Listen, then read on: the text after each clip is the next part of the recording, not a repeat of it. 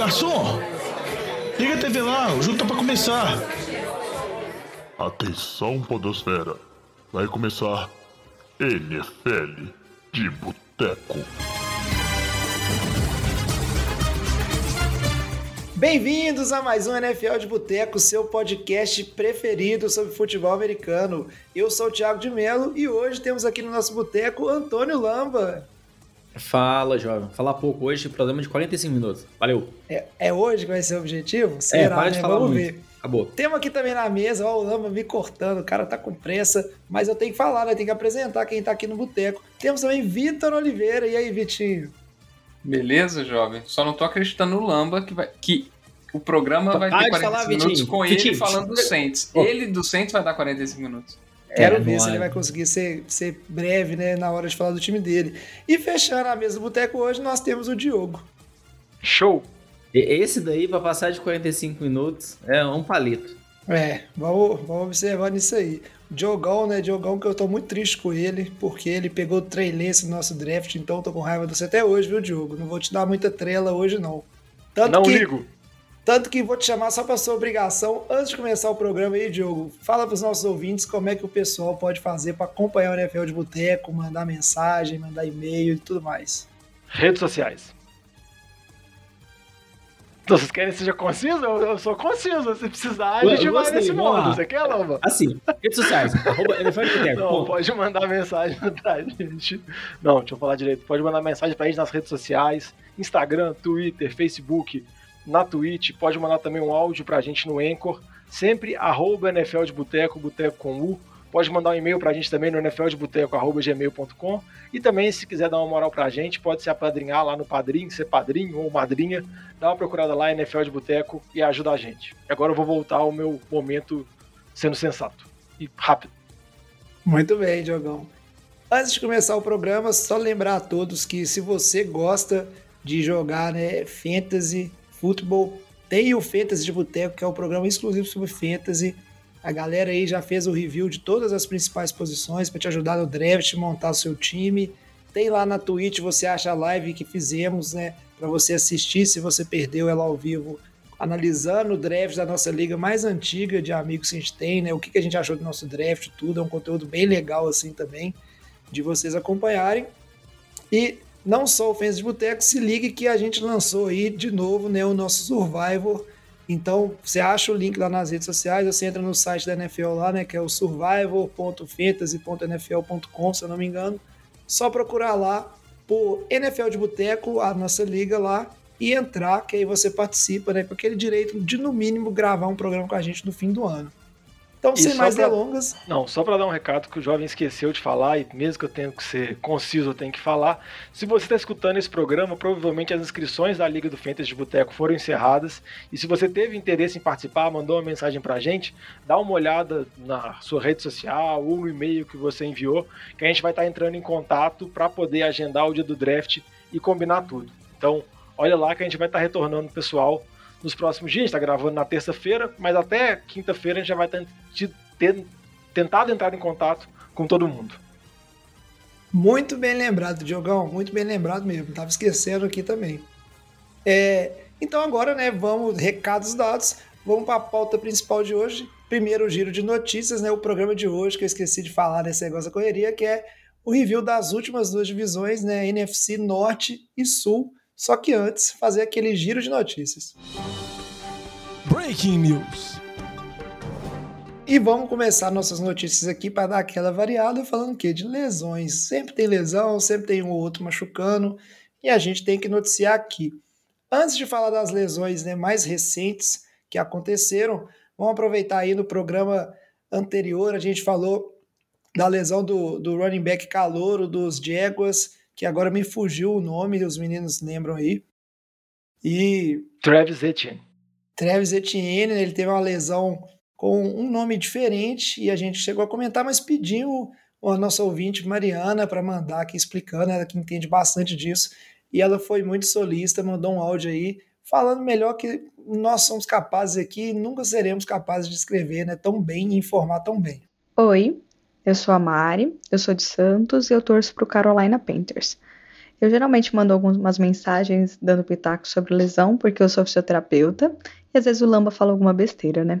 E só para comentar um pouquinho da lesão do Travis Etienne, quando a gente fala de lesão de Liz Frank, a gente tem duas possibilidades. Pode ser uma lesão na articulação, que envolve todos os metatarsos e os ossos do médio pé, quanto uma lesão no ligamento, que seria no, entre o segundo metatarso e o cuneiforme. Essas lesões, geralmente, elas são tratadas tanto de maneira conservadora quanto cirúrgica, e aí vai depender muito do exame de imagem dele. A gente tem que considerar que a lesão dele provavelmente foi de uma ba com baixa energia, mas ele também é um atleta da NFL, ele é um jogador jovem, e tudo isso tem um impacto direto no tipo de tratamento dele. E aí agora são só umas informações que eu acho relevantes sobre essa lesão. Tem um estudo que traz que os jogadores de ataque eles sofrem mais dessa lesão que os jogadores de defesa. E dentre os jogadores de ataque, os running backs são os que mais sofrem. Considerando que o Travis passou por um procedimento cirúrgico para reparo dessa lesão, o tempo médio estimado varia de 8 a 11 meses, sendo em média o retorno após 10 meses.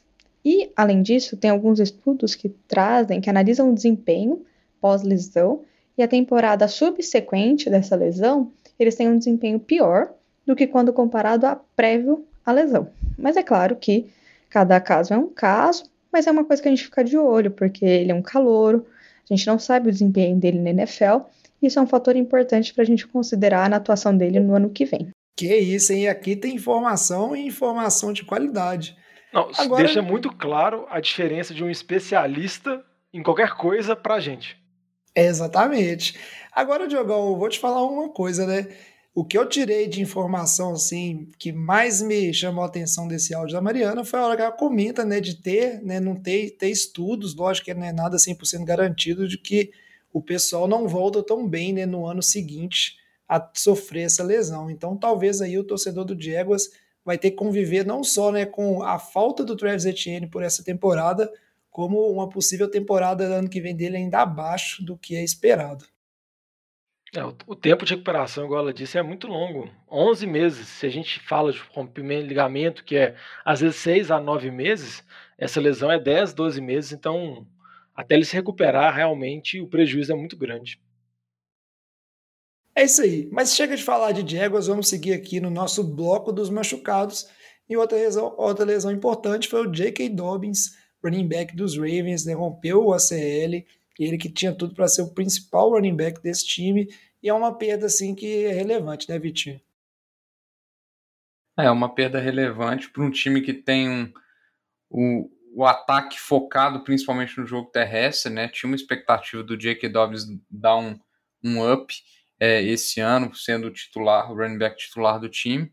Acabou que na, no jogo de pré-temporada contra o Washington, né, ele teve um lance ali que o pé dele trava no chão ali, até uma posição esquisita do pé, e, ele sofre um, um teco no, no, joelho, causando uma hiperextensão do joelho ali. E é, é, esse tipo de lesão a, ficou uma, uma, uma, grande incerteza ali se qual era a gravidade, porque é um tipo de lesão que pode causar é, rompimentos de, de ligamentos e, e, danos estruturais, vamos falar assim, no, no, joelho, é, até porque pega um pouco de lado também, jogando o joelho um pouco para fora, é, e ao mesmo tempo pode ser uma lesão que causa uma dor na hora, por causa do contato entre os ossos ali, mas às vezes não dá nada, que foi o caso, por exemplo, que aconteceu com, com o Giannis Antetokounmpo na, nas finais da NBA, né, que ele teve um lance que visualmente pareceu pior do que do J.K. Dobbins e acabou ficando fora semanas ele já estava jogando, né? Então, é, de certa forma, foi uma surpresa pela gravidade da lesão, né? mas é, é uma perda para o time de Baltimore que está numa zica, né? É, o ataque inteiro de Baltimore está com, com lesões nessa temporada. Os três wide receivers a gente já falou que estavam convivendo com lesão, né? Os Marquise Brown, o Rashad Bateman e o Sam Watkins, todos com com lesões. E o J.K. Dobbs agora, esse está com certeza fora da temporada, infelizmente. E agora tem que ver se o Gus Edwards vai é, entrar nesse papel aí de running back titular, se eles vão assinar algum, algum outro veterano, né? Se falou em Todd Gurley, se falou em Le'Veon Bell, é, tem outros aí que podem que podem até vir ser trocados, né? Wilson tem muitos running backs, talvez troque por um, até o retorno do Mark Ingram, por exemplo. Então, assim, tem que ver se Baltimore vai fazer alguma movimentação aí, ou se vai com Jake, com Gus Edwards, Justin Hill e tem um outro calor lá, o Tyson Williams, se eu não me engano, que, tá, que tem jogado bem. Na verdade, ele é o, o running back 2 do time no, no momento. É, mas é um prejuízo para esse time dos Ravens. E fechando aqui o nosso bloco do lesionado, mais uma notícia ruim para o torcedor do Indianapolis Colts. Né? Um time sofrendo com tantas lesões do lado ofensivo. Agora foi o T.Y. Hilton que se machucou, teve uma lesão no pescoço aí e pode perder algumas semanas no início da temporada. Então o Colts começando de maneira complicada. Agora, parando de falar de lesão, vamos é, falar de notícia. Eu vou continuar chamando o Vitinho porque envolve o time dele. Né? A gente teve uma troca aí, o Gardner Minshew foi trocado para o Philadelphia Eagles. Ficou feliz, Vitinho, com essa situação de QB? Você que todo mundo sabe, né? Falou no programa passado que você não gosta do Jalen Hurts. Acho que agora melhorou, né? É, eu, eu particularmente não gosto muito do Jalen Hurts por, pela, pelo que a gente viu dele, né? Ele é um cara que tem um aproveitamento de passes muito ruim. É, nessa off-season tem tido alguns reportes melhores, mas ainda acho que é uma incerteza muito grande na posição de quarterback. E o Eagles tem um histórico é, de querer ter um quarterback reserva um pouco mais é, confiável, né? A gente lembra disso da, da temporada do, do Super Bowl que Nick Foles que levou o time, né? Então, eu gosto da troca. Para mim, o Gardner Minshew era, é um QB muito underrated na NFL, ele é muito subestimado. É, ele tem duas temporadas, uma temporada ele foi muito bem assim para a temporada de para a primeira temporada nele, a segunda ele acabou machucando.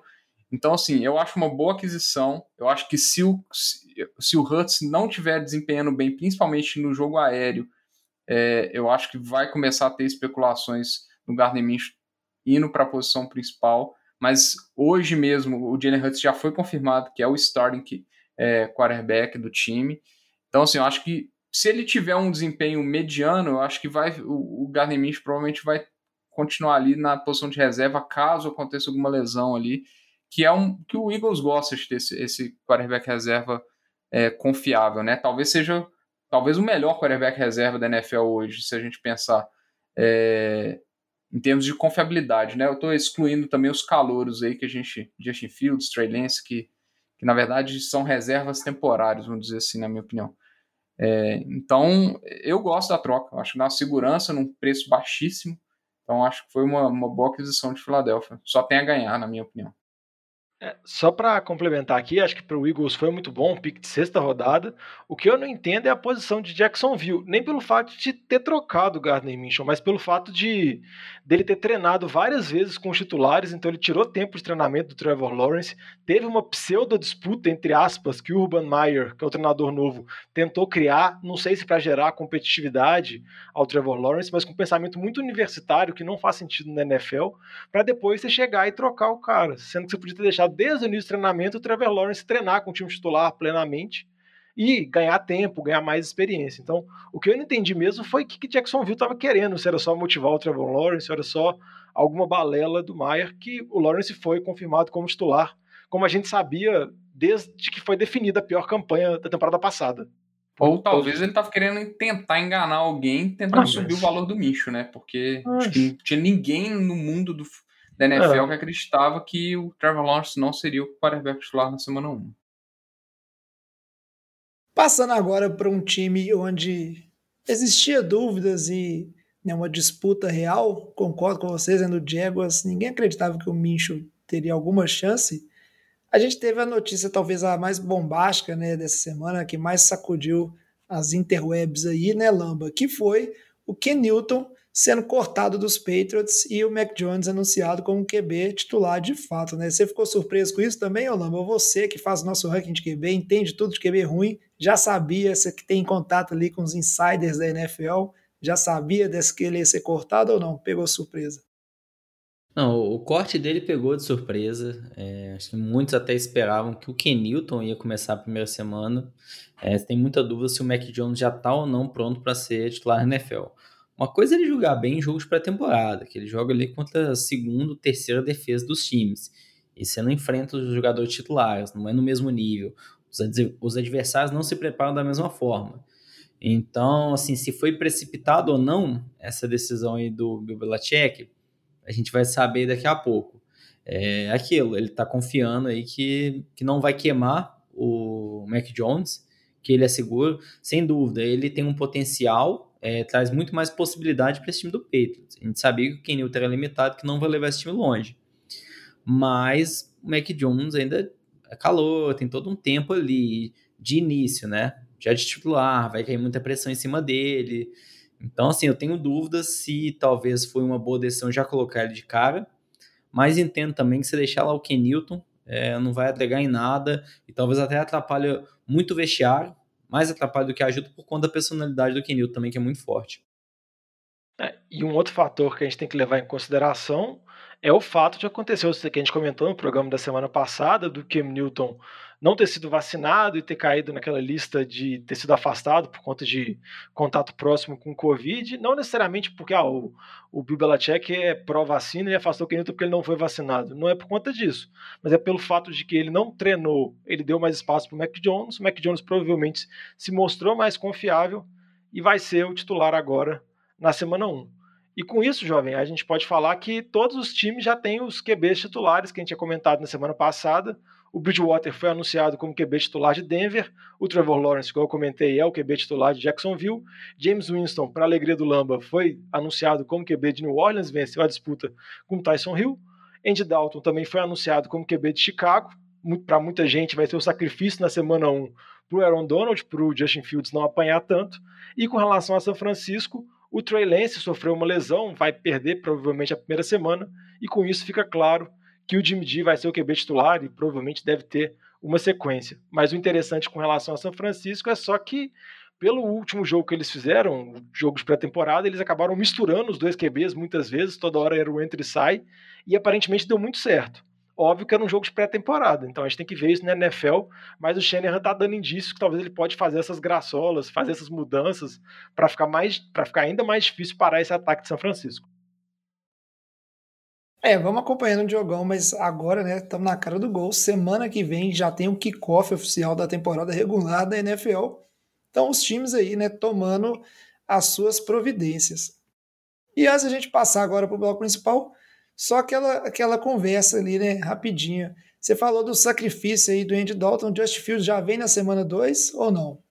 Não, acho que na semana 2 aí o sacrifício tem que ser muito grande, mas eu acho que se tudo acontecer como acho que o mais provável é o Justin Fields ter uma chance, eu acho que ele consegue estrear, sei lá, na semana. Eu não tô, tô falando de cabeça agora, não tô vendo jogos. Mas eu acho que ele estreia na primeira metade da temporada, por volta da semana 4, semana 5. Eu acho que não vão enrolar muito, não, porque ele mostrou bons indícios no training camp. O Trey Lance, eu realmente não sei agora, por conta dessa lesão, ele pode atrasar um pouco o processo. E se eu não me engano, o São Francisco tem bye cedo, na semana 6, então acho que pode postergar até esse momento. Eu, é. eu, eu, eu, colocaria um palpite de Justin Fields semana 4, Começa com Rams, aí vem Bengals, que é o, a lei do ex, né? Então eles vão deixar o Andy Dalton Revenge lá. Game. Revenge Game. Depois pega Browns, e aí semana 4, Lions, né? Então vão começar com calor é. de boinha, né? Contra o Lions. É um bom palpite, assim. Então eu, eu chutaria uma semana 4 ali, e eu não acho que o Trey Lance é titular nessa temporada. Dando um palpite aqui. É, até agora a questão de Justin Fields, a gente sabe tanto que o Andy Dalton é horroroso, né? Vimos no Cowboys ano passado. então, inevitavelmente, vai chegar uma hora que vai ser inviável ele não entrar em campo. E sabe que Chega... o pior que você falou que o Andy Dalton é horroroso? Se bobear, ele é o melhor QB que o Allen Robinson jogou. E é já um receiver veterano. É. Complicado, jogão, complicado. A gente vai falar um pouquinho mais de Bears na frente, porque agora a gente vai para o nosso bloco principal e vamos começar justamente pela NFC Norte. Ô Fábio Júnior, traz aqui uma porçãozinha de batata frita e uma cerveja gelada para nós. Como a gente tem feito todo o programa, a gente vai começar aqui esse pela NFC Norte e vamos na sequência aqui dos times, né, do que terminou em primeiro, ganhando a divisão e a ordem ali, né, do sequencial de, de posicionamento. E quem levou essa NFC Norte, nada mais, nada menos do que Green Bay Packers 13-3, time né, sempre muito forte. O Aaron Rodgers, como a gente não cansa de lembrar, teve a temporada de MVP ano passado, jogou muito e depois toda a novela de vai sair dos, do, dos Packers ou não, vai fazer holdout ou não. O Vitinho era um que tinha convicção de que ele não jogaria, mas parece que tá tudo bem, né, Diogão? O que, que a gente pode esperar agora do time do Packers sabendo que o Aaron Rodgers vai jogar? Ah, eu acho que a gente pode esperar uma temporada que eu acho que vai ter fortes emoções, porque tudo vai ficar amplificado com essa relação Aaron Rodgers, Brian Gutekunst, a probabilidade de ser a última temporada dele, uma despedida. Porque se a gente pegar o time de Green Bay, o time de Green Bay é um time que, com o Matt, com o Matt LeFleur, foi muito bem nas duas temporadas passadas, conseguiu chegar aos playoffs, óbvio que não chegou ao Super Bowl como esperado, mas teve campanhas bem seguras. Então, para essa temporada não tiveram muitas movimentações, não chegaram nenhum jogador de impacto. Tiveram algumas saídas importantes. Eu posso falar do Jamal Williams, que era um running back que contribuía bem, por mais que o AJ Dillon agora vai ganhar mais espaço. O Corey Lindsey, center, é um dos melhores da liga. Por mais que o Green Bay já tinha draftado a reposição, também pode ser uma saída que pode ser complicada. Mas eu acho que tudo fica muito em foco com relação ao Aaron Rodgers e com a possibilidade dessa ser a última temporada dele. Então, o time tem expectativas muito altas, é o favorito para vencer essa divisão, mas ainda o time possui as limitações que a gente sabe bem. Óbvio que nenhum time é perfeito, mas de Green Bay acaba que as limitações são mais evidentes. Assim, falta uma segunda peça ofensiva para complementar o Davanta Adams, Randall Cobb que chegou, não é isso. Fica na expectativa dos receivers jovens a evoluírem, igual não aconteceu na temporada passada. A defesa ainda é frágil contra o jogo terrestre, às vezes falta ainda um, um, um outro cornerback para ser mais potente. Então, eu acho que são, vamos dizer assim, os problemas mantidos. E uma última coisa, só para complementar, acaba que fica muito em foco a situação do Rodgers, mas eu acho que pode ter uma nova pulguinha atrás da orelha, que é a situação da linha ofensiva. O Corey Lindsey saiu e o Batiari, left tackle, um dos melhores da liga, começa a temporada na PUP. Então ele perde seis semanas. Então você já está perdendo duas peças importantes de um time que nos últimos anos sempre teve uma das melhores linhas ofensivas, principalmente com relação à proteção do QB para facilitar o jogo aéreo. Então eu acho que é um ponto que vale a pena ficar de olho, porque acabou ficando meio low profile, assim, meio ninguém falando sobre isso, porque o assunto era só se o Rodgers ia voltar, ia ficar, ia ser trocado, ia aposentar. E mais uma vez a gente vai ter essa novela na próxima off-season. É, muito bem, Diogão. Eu, sinceramente, confesso que eu acho que o Green Bay Packers esse ano vai ser igual nos anos anteriores, vai nadar, nadar, nadar, vai morrer na praia. E aí o interessante vai ser o Aaron Rodgers né, estando livre no mercado pelo contrato dele para ir para outro time. Porque, igual você bem falou, é um time muito forte, o Aaron Donald e o, e o Devante Adams vão continuar sendo o suficiente Aaron Jones, o Aaron né? Rodgers de... Oi? É que você mandou um Aaron Donald. Não, o Aaron Jones. Aí foi a língua que embolou. Mas eu acho que continuam suficientemente como peças ofensivas ali para o Aaron Rodgers fazer a magia dele. Tem um problema de língua, você falou, mas acho que é um time que continua com seus defeitos. Mas alguém quer falar de Green Bay Packers ou podemos seguir? Não, só para dizer que eu fico na minha expectativa mínima do Aaron Rodgers boicotar e dar o punch ainda, mas acho que isso não vai acontecer na primeira descida. mas eu ainda mantenho a minha esperança para ver o caos, como diz Romulo. Jamais, jamais acontecerá jamais. isso, Diogão. Mas a, a, gente pode falar que tranquilamente o sucesso de, do Green Bay está diretamente associado à felicidade do Aaron Rodgers. Né? Acho que isso aí é a, é a regra número um do time. É, faz sentido, faz sentido, Vitinho. O time que ficou em segundo nessa divisão foi o Chicago Bears, e aí a gente vê né, a queda de desempenho, como é que ela já é brusca, enquanto o Packers ficaram 13-3, o Bears ficaram 8-8, 8-8 que não existe mais, né, agora que a gente tem 17 jogos de temporada, é, temporada regular, e será o que, que a gente pode esperar em lama do Bears? Agora não tem como ter score né, empatado, a não ser que seja um 8-8-1. Vai ter uma temporada com mais vitórias ou mais derrotas? Difícil falar. É, é, um time que não empolga muito com Andy Dalton, é, mas tem uma defesa com algumas boas peças que decepcionaram muito nos últimos anos. Kalil Mack, aquele primeiro ano que ele foi trocado, brilhou muito no time do Bears, mas nos últimos anos ele vem caindo bastante de produção. É, então, assim, do lado defensivo a gente pode talvez esperar uma melhor em relação ao ano passado. Acho que pior do que foi não vai ter como ser, mas a grande discussão é do lado ofensivo mesmo. É, com o draft do Justin Fields, tem um pouco de expectativa, o torcedor falando que ele já deveria ser titular, mas assim, o, o caminho do Bears é colocar o Andy Dalton, é ter paciência em relação ao Justin Fields. É, a linha ofensiva do time do Bears é muito ruim, então talvez até seja melhor você sacrificar o Andy Dalton a temporada inteira, deixa o Justin Fields ficar ali, aprender, ele vai ser o QB do futuro. Não é colocar ele seis jogos nessa temporada que vai resolver nada para o time. Então acho que esse vai ser o grande ponto, mas a gente também tem uma dúvida em relação ao Matt Nagy. É, ele está sob muita pressão também, então fica aquilo... Será que ele vai forçar ao máximo, sempre deixar o Andy Dalton? Não vai colocar o Justin Fields? Talvez vai começar muita pressão ali de torcida, da mídia, para ele colocar o Justin Fields. Então pode acabar correndo uma situação que ele vai ceder para colocar o Justin Fields por conta de toda essa pressão que vai vir em cima dele aí.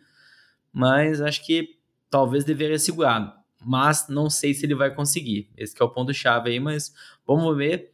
Mas de forma geral, acho que vai ser uma temporada assim bem, bem desanimadora para o torcedor do Bears que começar ali com o Andy Dalton, uns bons jogos não empolga ninguém, né? É, outro que é o emprego ter... dele, né, Lamba? Se ele não colocar o Justin Fields, ele vai estar demitido. Não tem outra, outra solução, não. Não, e outro que está sob grande pressão é o General Manager Ryan Pace. Então, se for uma temporada ruim, tem chance de rodarem os dois. Rodar o Ryan Pace e rodar o Matt Nagy. E partir para chegar um novo General Manager, escolher um novo head coach, passar por todo um novo processo de reconstrução, obviamente baseado no Justin Fields. Mas é uma temporada muito decisiva para esses dois. E, obviamente, o Neg, se estiver numa situação complicada, vai tentar. Ou ele precisa ter uma temporada acima da média com Chicago, ou ele precisa alavancar o Justin Fields. Alguma das coisas pode salvar o emprego dele. Talvez as duas necessitem acontecer para salvar o emprego. Mas ele vai tentar tudo. Só fazer um, um ponto de Chicago aqui, antes de seguir em frente. Sabe uma coisa que me incomoda muito nessa equipe de Chicago? É um time que ele não consegue construir uma identidade, sabe, no, nos últimos anos. Ah, você trouxe o Matt Nagy, que é um cara que é, sei lá, um guru ofensivo, e você acha que esse time vai ter um ataque com a cara melhor, e o ataque nunca engrena.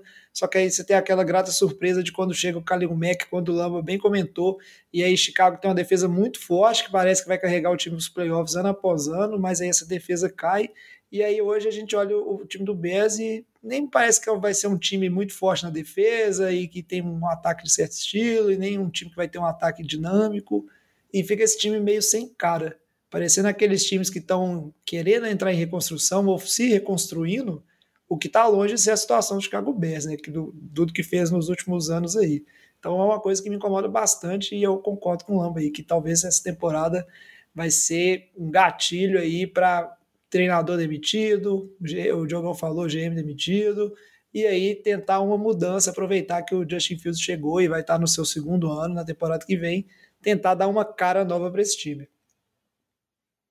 Seguindo aqui, a gente fala do terceiro colocado nessa divisão, que foi Minnesota Vikings. Aí ficaram 7-9, o Vikings que estão aí nessa eterna promessa, né, Vitinho? Desde que chegou o Kirk Cousins, que era a peça que faltava, mas desde então, né, nunca teve uma campanha tão linda quanto aquela que foi com é, que foi com Case Keenum e chegaram mais longe. Depois a coisa parece que não engrenou o Vikings, o que, que, que a gente pode esperar? Ainda é aquele time que falta só encaixar e dar certo? Ou não? Essa janela passou, essa temporada nem é para pensar em playoffs? Qual é a sua opinião? Olha, vou ser sincero, eu acho que, que, que ainda há esperanças para o time do, dos Vikings. É, é um time que tem muito talento, tanto no ataque quanto na defesa, tem boas peças. Né? No ataque, a gente tem a, três armas ofensivas muito interessantes, com o Cook, o Jefferson e o Adam Thielen. Né? É, tinha uma esperança em cima do Irv Smith, o Tyrion, que estava tava prometendo para essa temporada, acabou já se lesionando aí. É, e aí hoje, terça-feira, eles já fizeram uma troca com os Jets, buscando o Chris Herndon, que não correspondeu muito nos Jets, então talvez seja uma, uma peça interessante para tentar, junto com, com Coughlin, que é o, o segundo Tyrene, dar uma opção a mais para o Kirk Cousins. É, no ataque, o ponto de atenção desde a temporada passada era a linha ofensiva, né? então eles trouxeram dois, dois calouros aí, o, o principal nome que foi o draft da primeira rodada é o Christian Darrison. O problema dele é que ele já está com problemas de lesão, né? ele fez uma segunda cirurgia de, de virilha nessa, nessa temporada já, desde janeiro ele já está passando por duas cirurgias. É, e eles perderam peças na linha ofensiva, uma peça importante que era o Riley Reef, né? Então é, é uma dúvida ainda. Agora, do lado da defesa, eles estão apostando em alguns nomes veteranos na secundária, né? Eles trouxeram o Patrick Peterson e o Bashad Breland, que jogou nos Chiefs ano passado, o, o Bashad Breland. É, e tem o retorno de lesão do Daniel Hunter, né? Que, era um, que é um excelente DE, né? Então, é, tem boas peças na defesa, né? Eles inclusive assinaram agora o Harrison Smith, um salário absurdo, um contrato novo, safety. Então, é uma defesa boa ainda. Eu acho que esses veteranos ainda têm, têm gasolina no tanque, é, principalmente esses da, da secundária que, que chegaram agora. É, e eu acho que a defesa como um todo vai melhorar com o retorno do, do Daniel Hunter. Eles até, é, acho que eles assinaram de volta o, o Everson Griffin também, que é uma, uma peça, assim, um veterano aí que, do próprio time, né, que ele tinha sido liberado e, e, e voltou. Então, assim, eu acho que é um time que ainda vai dar trabalho, eu acho que vai brigar nessa divisão por playoff. Não acho que tem. Ainda não acho que vai bater de frente com o Green Bay. Pode ser que até dê trabalho, mas em termos de campanha, acho que o Green Bay ainda está na frente. E eu acho que vai brigar por uma vaga de playoffs aí junto com esse time de Chicago, na minha opinião. É, o que eu acho desse time dos Vikings é que eu acho que o ataque ele é constante, por mais que a gente possa ter críticas ao Kirk Cousins por conta da expectativa da chegada dele, mas eu acho que a gente sabe o que esse ataque é capaz, igual o Vitinho comentou, são peças ofensivas muito fortes, o Justin Jefferson tem tudo para se desenvolver ainda mais, esse é um dos melhores receivers da liga, mas o ponto em questão que eu acho que vai depender se esse time vai conseguir conseguir chegar aos playoffs ou vai ter uma campanha abaixo da média igual teve nessa temporada é com relação à defesa. A defesa na última temporada deixou muito a desejar, que sempre foi um ponto forte do time, principalmente comandado pelo Mike Zimmer, que é especialista em defesa, o head coach dos Vikings. E eu acho que a defesa tem tudo para conseguir recuperar essa força que ela tem. O retorno do Daniel Hunter, os, alguns jovens jogadores que eles estão desenvolvendo na secundária, eu acho que esse time pode incorporar essa defesa, e se a defesa voltar a ser forte, com o ataque consistente que tem, eu acho que o time pode almejar os playoffs. Não acho que disputa com Green Bay, Green Bay é o favorito da divisão ainda, mas eu acho que o time volta à posição de cair lá nos playoffs e poder fazer algum barulhinho. É, e só para complementar, né? O, o Kirk Cousins é um, é, um, é um QB que ele tem entregado o que é o que se espera dele, se a gente for parar para olhar. As três temporadas que ele tem com o Vikings, ele está liberando 100 de rating, as últimas duas ele ficou acima de 105, mais de 65% de passos completos, passando da, da, de 4 mil jardas em duas às três temporadas. Então, assim, ele tem entregado. Eu acho que exigir mais do que isso do Kirk Cousins, eu acho que é aí eu acho que é até irreal. Então, assim, o resto do time também tem, tem, tem que ajudar, na minha opinião. O Lamba fez uma, levantou não, ele. Porque quando eu avaliei bem o Kirk Cousins no rank QB, todo mundo me bate. Agora eu tô elogiando o Kirk Cousins. Ele não é ruim, cara. Ele não, não é, é ruim. Então, pronto. Vou comentar. É isso aí. O Lamba quer é né? mesmo, quer mesmo um, um, programa compacto, você percebeu, não, né? Tá, o meu jogão não tá ajudando, é. né? E bem. o Lamba não, o Lamba fica mordido. Você comenta um negócio aí que ele, que ele falou aí no passado e você vê que ele volta. A língua não segura. Para fechar essa divisão, é, a gente pede desculpa ao torcedor do Detroit Lions, porque não vamos se dar nem ao trabalho de falar desse time horroroso. É, não, tô zoando. A gente fala de todos os times aqui. O Lions que ficou 5-11 na temporada passada e nessa temporada aí tá candidato. Acho que só não é o maior candidato ao pick 1 do ano que vem, porque tem a situação do Houston Texans que é mais medonha ainda, né, por assim dizer. O Lions, que é a movimentação que mais badalada fez né, na, na off-season, foi mandar o Matthew Stafford embora para Los Angeles Rams. Aí trouxe o Jared Goff lá, né, para ocupar espaço lá de cap, tirou ele do Rams e mandou lá seus recebedores relevantes embora. Beleza, e começou o processo de reconstrução, né? Tanto que pegou o Festeco Penezuela lá no draft e tá pianinho esse ano aí. Quer ficar lá com um pique alto no draft que vem, talvez trazer um QB ou trazer outras peças a gente sabe que o Lions está em processo de reconstrução. Então, o que, que o torcedor espera esse ano, o que eu espero também, é que é um time que vai se esforçar, ou pelo menos se for esperto, vai se esforçar para não ganhar jogo nenhum, como já fez no passado, né, um dos times que terminaram 0-16 aí na história da NFL. Óbvio que você não perde jogos de propósito, mas você pode se esforçar pouco para ganhar e, consequentemente, né, vencer poucas partidas. Então acho que o objetivo é esse e ninguém espera nada fora disso. Não sei se os meninos discordam de mim. Não, é um time que está em total reconstrução. Chegou a nova comissão técnica, o Dan Campbell com os discursos motivadores dele de apanhar, levantar, apanhar ainda mais e levantar e apanhar mais ainda. Mas parece que vai ser temporada do Lions mesmo, de apanhar, apanhar e apanhar. Se eles conseguirem tirar alguma coisa proveitosa da situação, já vale muito a pena. O Jared Goff deu uma entrevista falando que todo ano tem um time que surpreende nos playoffs, viu? E falou assim: por que, que não pode ser os Lions? Porque aí, os Lions não vão nos playoffs. Só por conta disso. Os Lions aí, vão apanhar, apanhar e apanhar. Alguém, alguém vai contar para ele, né? Não é possível. Vamos fechar aqui a NFC Norte, então, com as apostas. Eu já vou dar abertura aqui, né, na, na minha consistência. Acho que o Packers vai. Nunca acreditei na ideia que o Aaron Rodgers não jogaria, ficaria fora da temporada. Então mantém esse palpite que eu já tive no passado aí. Entre Vikings e Bears, eu tô com pirraça do Vikings. Todo ano é um time que eu faço média e falo que vai. Então esse ano eu vou dar a vaga de playoffs pro Chicago Bears. Não acho que vai ser um time que vai muito bom, mas aí vai fazer um 9-8. E como tem uma terceira vaga de wildcard, vai ser o suficiente. Então, Bears nos playoffs, na minha opinião. E Pode. você, Vitinho? É, eu tô colocando o Green Bay ganhando a divisão e vou dar o meu palpite aqui, já gastando meu terceiro wildcard, já adiantando aí para a próxima, que vai o Vikings. Eu acompanho o especialista Vitor. Tudo que ele disse. É, eu também. Não tem muito a acrescentar, não. Tá, tá fácil a divisão. Isso aí, é uma divisão que não tem tanta complicação mesmo. Então, ô, fechada. Ô, na, no último episódio você já você gastou um não, monte de carro o, só, o né? Lama não tava não, no último episódio. Não, não, isso ah, eu posso gastar tá, três, tá explicado, tá explicado. o Lama vai poder dar o pique dele sem... Ele vai poder mandar os sentes dele da esperança lá sem peso da consciência. É isso aí, com certeza. Tem que ser cublista. Então fechamos a NFC Norte e vamos partir agora para a NFC Sul. Esse assunto é bom, hein? Merece mais uma cerveja.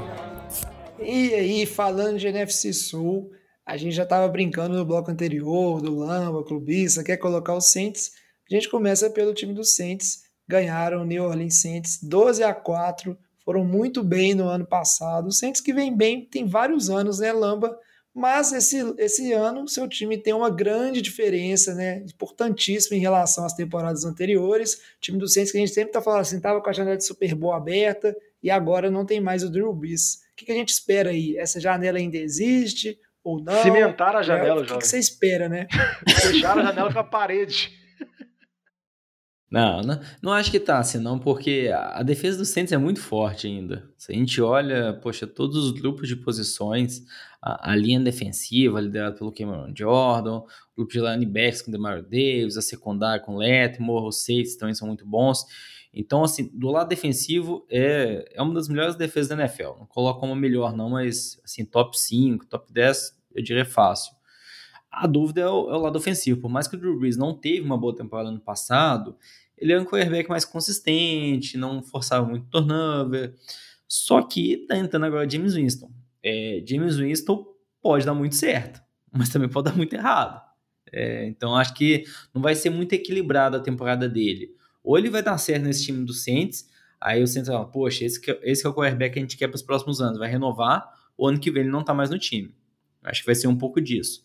É, o problema também para o James Winston são as peças ofensivas além do Alvin Kamara. É, o Michael Thomas machucado, ele não tem bons recebedores. É, o Taren, que se fala muito, Troutman, tá no segundo ano, tá machucado. É, o Mark Calloway, um receiver, poxa, não é de nome. É, o Emmanuel Sanders, que era o segundo receiver no ano passado, saiu do time. Então, essas skill positions fora o Camara estão muito deficitárias nesse ataque do Saints. Então, a gente fica na dúvida como que vai ser. É, acho que vai depender muito da temporada dessa defesa encaixando os jogos do Saints serem jogos de pontuação menor. Não serem jogos de tiroteio como foi naquela época de 3, 4 anos atrás. É, e, e o James Wilson segurar um pouco, não forçar tanto a bola, mais do que precisa.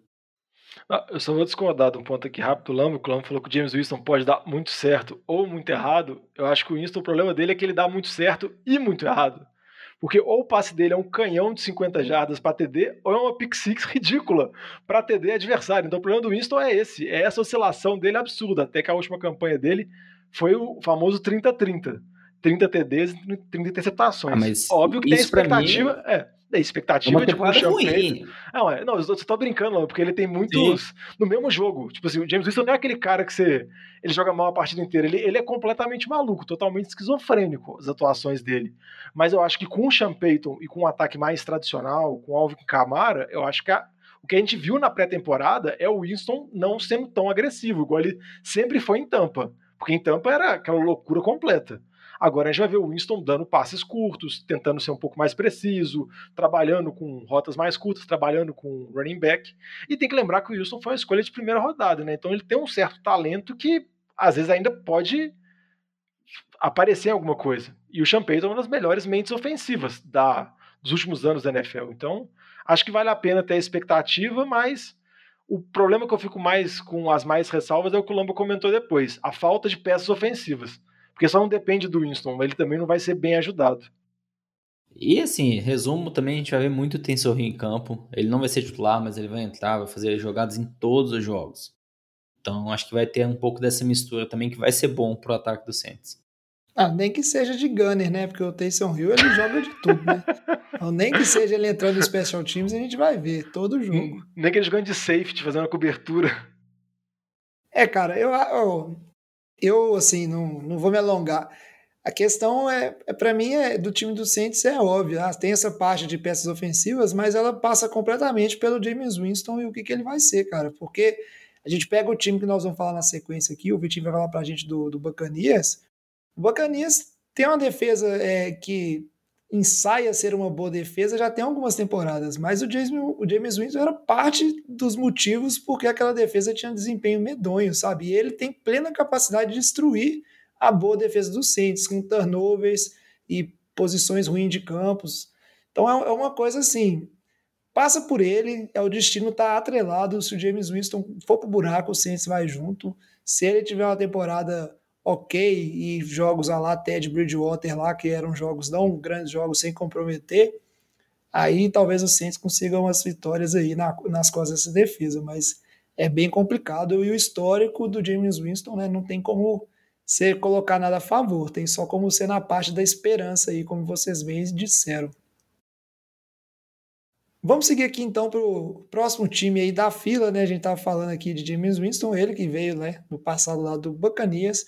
Bacanias que, enquanto o Saints aí, né, trocou de Drew Brees para Winston, o Bacanias fez o caminho inverso, trocou de Winston para Tom Brady e deu muito certo, né, Vitinho? Chegou lá o Tom Brady, ganharam o caneco, terminaram 11-5, né? Não ganharam a divisão, mas chegaram fortíssimos nos playoffs e aí amassaram todo mundo. O que, que a gente pode esperar desse ano do Bacanias, agora que né, na segunda temporada do Tom Brady, um time que teve uma consistência muito grande, né, manteve a maioria de suas peças. Ah, manteve a maioria, você está sendo gentil, porque manteve todo mundo, né? É, manteve todos os titulares de defesa e ataque, ainda trouxeram o Giovanni Bernard para complementar o ataque num ponto que estava mais faltoso ali, que era um running back de check down ali para receber os passos do Brady que ele ama. É, então, é difícil falar que não é favorito da divisão e brigando ali como favorito da, da, da conferência, talvez com, com com os Packers ou com algum time que, que sobressaia na divisão dos do, do 49ers, do, dos Rams, né? É, o time é muito forte, tem armas em todas as posições, é, o ataque é cheio de armas muito boas, é, a defesa é uma das cinco melhores da NFL, na minha opinião, tranquilamente. É, e é uma, uma defesa que melhorou muito de anos para recentemente com jogadores jovens, né, os linebackers, é, que são grandes armas do time, a secundária é uma secundária muito jovem também. É, então, assim, acho que é um time que não tem nem muito que a gente falar, né? É, é, um, é o cam atual campeão e que não teve nenhuma mexida, o que é raro da gente ver, inclusive, né? Normalmente o time campeão a gente a gente vê algum um, um, desmanche, nem de comissão técnica se fala de, de desmanche na, na, comissão técnica do, dos Bucks. Então, é, é, impossível não colocar o time de Tampa como um dos grandes favoritos da, ao título de novo essa temporada. E é importante destacar que se pegar um retrato da segunda parte da temporada, que o time de Tampa teve cinco derrotas, mas boa parte dessas derrotas foram na primeira parte da temporada, que o time demorou para engrenar. Depois da bye, o time teve uma sequência de jogos fáceis, mas atropelou e o time foi muito bem nos playoffs. Os playoffs inteiro. Então, é um time que se a realidade for aquilo que a gente viu na segunda metade para frente, é realmente, além de ser o favorito da divisão, para mim é o favorito também da conferência. E eu acho que ele tem tudo para ter uma campanha muito boa dentro da, da divisão, a ponto de ser a seed número um, ter bye nos playoffs, porque é um time, igual o Vitinho falou, um time muito completo, que tem jogadores bons em várias posições, tem profundidade no plantel, então, e várias peças jovens que estão desenvolvendo ainda mais. Então, a dinastia pode ter voltado, jovem agora, só que no modo pirata. Não, o que o Diogão falou dele ser o seed número um, é, a gente vê o, o Saints, que ganhou ano passado, acho que é unânime falar que tem uma piora para esse ano. O Falcons não convence ninguém com as modificações. É, o Panthers, para mim, é o que é o outro que está melhorando, mas acho que está longe de chegar a nível Bucks. Então, para mim, falar que esse time vai ganhar os seis jogos dentro da divisão é, é bem plausível. Então, e detalhe, vai pegar os segundos colocados da, da, da conferência, né? Então não pega Green Bay. É, então facilita também o calendário para esse ano, em, ter, em, comparação com o calendário que o Santos vai pegar. Então, para mim, vai ganhar essa divisão aí de, de lavada. Concordo com vocês, tem tudo para ganhar a divisão e ainda ganhar o Seed 1. Acho que a única coisa que joga contra aí o time do Buccaneers é que o Tom Brady operando né, ano sim, ano não, e esse ano vai ser ano não, porque ano passado foi ano sim. Então vai chegar, mas não vai ganhar. E se eu acertar, eu vou ficar chato e repetir isso pro resto da minha vida enquanto o Tom Brady não aposentar. Você se acertar sequ... já é chato, já repete? É, não, mas eu tô certíssimo até agora. Eu falei que era ano sim e deu ano sim. Vamos seguir aqui para o próximo time, né? Já chega na ala dos times que não classificaram e tiveram campanhas negativas. Primeiro deles, o Carolina Panthers, ficou 5-11. E aí o Vitinho até comentou bastante. É um time jovem, é um time que está melhorando, mas o Vitinho já falou que acha que não tem o necessário. E você, Diogão, você concorda com o Vitinho? O time do Panthers não tem o necessário? Ou a torcida de Carolina tem motivos para estar tá animado nessa temporada já? Não, acho que o time não tem o necessário, mas é um time que eu vejo em evolução fizeram algumas movimentações interessantes, trouxeram o AJ Bowie, draftaram o Jace Horn, que é um jogador de secundária que eles precisam, porque eles tiveram uma defesa muito fraca na temporada passada, e fizeram uma mudança de QB que não era a mais esperada, porque teve muita especulação envolvendo algum grande QB, como Deshaun Watson no início da off-season, ou algum Aaron Rodgers da vida. Eles acabaram fazendo a troca, pegando o Sandarnold, que veio dos Jets, e também se livraram do Ted Bridgewater, que acabou assinando com Denver. O Sandarnold eu acho que não é a escolha mais chamativa, mais sexy do que os outros calouros, mas a gente tem que lembrar que o Sandarnold é muito jovem. Ele é mais jovem, por exemplo, que o Joe Burrow. Então, a gente tem que levar em consideração que ele ainda pode evoluir e tem que levar um, um, um fator em configuração muito importante, que é o famoso fator Adam Gaze, o tanto que os jogadores melhoram depois de serem treinados, depois de abandonarem o treinamento do Adam Gaze, assim vários jogadores praticamente tiveram a carreira afundada pela Danguese e depois, ao sair de lá, conseguiram melhorar. Inclusive o QB, o último QB que saiu lá de Miami, o Ryan Tannehill, que foi muito bem em Tennessee. Então acho que fica essa expectativa de evolução. O time tem boas peças ofensivas, tem o retorno do McCaffrey, que perdeu muito tempo por lesão na temporada passada, tem o DJ Moore, tem o Robbie Anderson. Vamos ver como isso vai funcionar. E tem jogadores de defesas jovens no draft do ano passado eles selecionaram só jogadores de defesa, foi até engraçado porque todos os picks foram defensores. Nesse draft eles focaram de novo em jogadores de defesa, então é uma defesa que pode melhorar indo para a segunda temporada, o match rule. Então a gente vai ver o que, que vai ser. Eu tenho expectativa do time melhorar, mas ainda vejo uma diferença muito grande com relação a, ao time dos Bucks. Eu acho que o time melhora para poder ficar disputando com o Saints ali, coisa desse tipo, mas nada vamos dizer assim, muito glamuroso. É uma evolução bem devagarzinha. Mais alguém que colocou alguma coisa sobre Panthers ou vamos fechar? E aí, para variar, eu vou fechar aqui. As mambaias só sobra para mim. Falar do último colocado, né? De novo. Atlanta Falcons terminaram 4-12. aproveitaram né, essa posição mais alta no draft para pegar o Tyrande Kyle Pitts, que todo mundo, né, pelo menos espera que seja um monstro. Vamos ver aí, né, o que, que ele vai ser, até porque o time do Falcons, acho que o, a mudança assim mais relevante é a, a saída do Julio Jones, que há muitos anos, né, não só é o receiver número um do Falcons, como um dos principais recebedores da liga, mesmo convivendo com lesões, e etc. É um cara ali que a gente sabe a diferença que ele é capaz de fazer. A grande mudança, fora a saída do Julio Jones, é que o time do Falcons vem aí né, com comissão técnica nova, head coach novo, e isso traz uma certa esperança para a torcida, porque ficou bem bastante marcado né, a, essa fase do Dan Quinn como head coach, pós aquela derrota também né, no, no Super Bowl e o time nunca conseguiu voltar a ter um desempenho, voltar a ser o mesmo. Então tem um pouco desse sentimento de renovação e a esperança que uma comissão técnica nova consiga transformar esse time num time vitorioso. A própria diretoria já várias vezes deu a declaração que enxerga o elenco do Falcons como um elenco para ganhar agora e nem pensa em reconstrução. Então vamos ver, né? Agora que tem comissão nova, vamos ver se o elenco ganha. Se não ganhar, aí é porque precisa mexer em várias peças, né? Porque a filosofia de, de ataque, de plano de jogo, etc., com certeza vai mudar completamente. Não é. sei, né? Vou, vou surpreender com meu palpite, vou manter uma coerência aí que eu vou, vou dar meu voto de confiança pro Falcons, mas aí quero saber de vocês, o que vocês acham desse time do Falcons?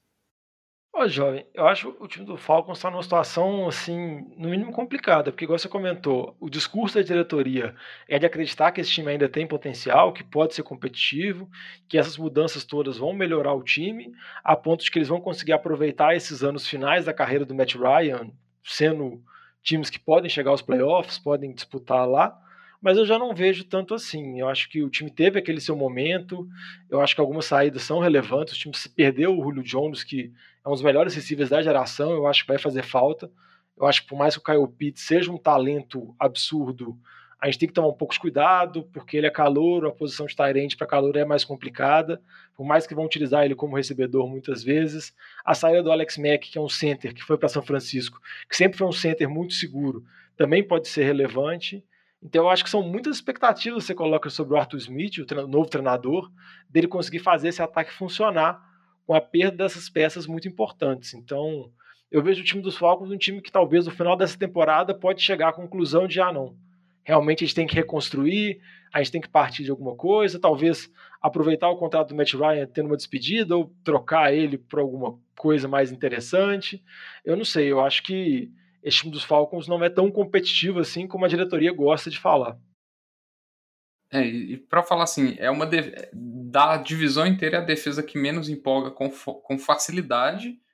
É, e o ataque eu não acho um ataque mais poderoso do que o ano passado para competir e fazer a pontuação necessária para bater a pontuação que a defesa vai tomar, porque vão ser muitos pontos. Então, assim, eu, não, eu acho difícil falar que, que vai ser um time melhor do que o ano passado. Eu acho. Não tem muita esperança para o time do Falcons, não, e não concordo com o que a diretoria fala. É, e que o Vitinho fala sobre a defesa, o engraçado é que quando o time chegou no Super Bowl, a defesa teve um bom momento, mas parece que é exceção. Porque desde aquela época para frente você pensava, ah, a defesa vai evoluir, são várias peças jovens. Até dessas peças jovens, alguns até saíram, como o Keanu Neal, que agora está em Dallas. Então, vários jogadores que você pensava que não, agora a Atlanta sempre teve um bom ataque, vai ter uma defesa forte, porque teve bons momentos naquela temporada que perdeu para New England no Super Bowl. Não, não aconteceu. Temporada seguinte, muitas lesões, na outra temporada, defesa fraca. Parece que realmente a temporada mentirosa, entre aspas, é a do Super Bowl. A realidade, igual eu concordo com o Vitinho, é uma defesa fraca, uma defesa frágil. Então vamos aproveitar aqui para fechar essa divisão fazer as apostas aí. Já fala a sua aposta pra gente então, Diogão. Eu acho que Tampa vence a divisão, igual eu falei, com certa facilidade, tendo grande chance de ser o seed 1. E isso encerra meus palpites, porque eu já gastei todos os meus wildcards. Eu, eu, não, vou guardar, vou guardar o Lamba. E você, Vitinho? Eu sigo o relator aí de ouro. eu acho que nossos palpites foram idênticos, Vitinho. É, muito bem, cara. Eu vou fazer meu palpite azul Lamba, que eu quero ver se ele vai ser clubista ou não. Ele tem dois wildcards, ó. Não, é, mas isso aí, cara, ele tem que ser coerente. Você acha que o Lamba não daria um wildcard pra NFC Oeste? Não, não se ele pergunta então tivesse pra no ele pra programa? ele listar a NFC inteira. Não, Aí não vai. vou perguntar. E o- Cada programa é um programa, né? Mas ele tem. Não é porque ele não participou do programa que ele tem três pra gastar. Coerência, né, Lamba? E eu tentando ser coerente, eu vou ser bem sincero. Tampa Bay é unanimidade para ganhar essa divisão aí. O time se manteve, o time é muito bom. E eu não acredito, não vou dar o wildcard pro Saints, porque eu não acredito que a perda do Drew Brees é, é- é, tipo assim, é uma coisa é, pouco relevante o suficiente para esse time continuar se mantendo aí para os playoffs. Eu acho que vai quebrar o time para essa temporada, talvez se adapte aí, mas eu acho que pesa muito, muito, muito. A gente tá falando de um QB que vai pro Hall da Fama aí no futuro. E aí, cara, eu fui rever o episódio lá de que a gente fez há muito tempo atrás, né? Alguns episódios para trás de quem fica e quem sai dos playoffs quase 10 episódios para trás, e eu coloquei o Atlanta Falcons de wildcard. Não me lembro porquê, mas como eu sou um cara coerente essa temporada, vou dar meu voto pro Falcons, que o Panthers não é time ainda.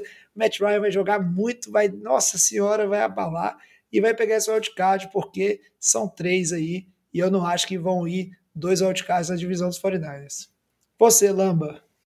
É, para mim vai o Saints e Tampa, mas o Saints vai ganhando a divisão, porque tem que ter clubismo, eu acredito, James Winston, candidato a MVP, não vou falar MVP não, candidato a MVP, Nó. brilhando a temporada, atrás de uma ótima linha ofensiva, então arriscar aí. Nos dois confrontos, Saints e Tampa, o Saints vai ganhar os dois. Aí já vai ser, vai ser a, a disputa vai ser isso, um confronto direto. Ô, Lamba, Camara, jogador ofensivo do ano? Camara é o jogador ofensivo do ano. É, Fácil. isso, isso, isso aí é uma mais palpável, né? E a defesa vai jogar muito. Pronto, a defesa, o. Cameron Jordan, jogador defensivo, aí vai. É. Já ó, fez que o isso, vai. Campe- é. Ah, quem quem, quem vai, vai ser o comeback? Comeback. Comeback James Winston, ué. Ah, mas Não, ah, não, eu o nunca, Cam- antes da história desse país, Michael já Thomas. teve Ô, comeback ô, MVP, ué. Ô, Vitinho, Não, não, James Winston não vai ser MVP. James Winston vai ser só candidato, Ah, vai ser o tá. marrom Michael do MVP. Thomas, Michael Thomas, Michael Thomas. Michael Thomas é um Que ótimo Michael Michael comeback, Thomas, velho. Michael Thomas Voltando de nada, velho. lesão Plot- Vai estourando jogar na segunda pouco, metade. Não, vai jogar pouco. Não, só, plot twist, James o comeback player of the year é o, é o Drew Brees que volta da aposentadoria no meio da temporada e leva Saints para os playoffs. Você fica falando isso, o Philip Rivers falou que por volta de dezembro, quando termina a temporada lá do college, do high school que High ele tá treinando, school. ele fala que ele tá disponível. Em dezembro, Aí, se ligar pra ele, ele pode assumir. Quando terminar de treinar o time de high school dele.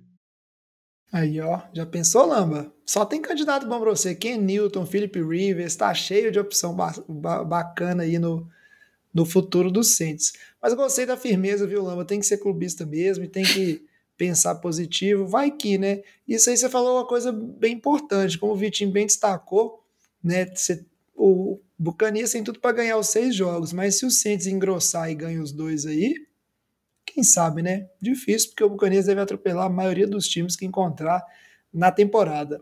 Então é isso aí, a gente fechou com as apostas agora, né? Falamos de todas as divisões. Se você chegou nesse programa, vai para os três programas anteriores aí, se perdeu algum. A gente falou de todos os times e todas as divisões para preparar vocês, nossos ouvintes, chegar sabendo tudo que você precisa saber para assistir a temporada da NFL ali, né? Com conhecimento, a situação de cada time. A temporada da NFL que começa, né? Nossa, demorou, mas chegou. Semana que vem a gente já tem kickoff ali na quinta-feira, já tem jogão para a gente assistir.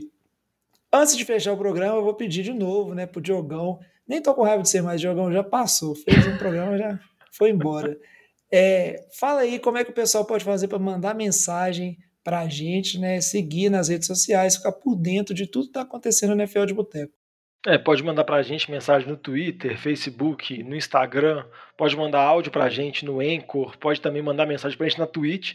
A gente tá sempre gravando o podcast, toda terça-feira à noite, por volta de umas 8h30, a gente tá ao vivo na Twitch gravando o podcast. Pode mandar também e-mail pra gente no nfldeboteco.gmail.com e pode acompanhar a gente. E só para destacar mais uma vez, se quem gosta de jogar Fantasy tem o Fantasy de Boteco, o Fantasy de Boteco já gravou programas especiais para preparação de draft nesse início de temporada, então dá uma olhada lá. Tem previsões de todas as posições, preparação. A gente gravou uma live especial no último domingo falando sobre mock draft. Vamos soltar um programa também pra, sobre análise do Fantasy. Então dá uma olhada lá que tá bem bacana se você gosta de jogar Fantasy, porque a gente está preparando um material bem interessante. Isso aí, Diogão. E fora isso, o último recadinho aqui. Se você ainda não entrou na nossa Liga do Survival lá, entre também. Semana que vem a gente já começa a fazer a brincadeira do Survivor aqui entre a gente. É uma oportunidade de vocês também brincarem. Entra muita gente. Ano passado acho que deu mais de 130 pessoas na liga.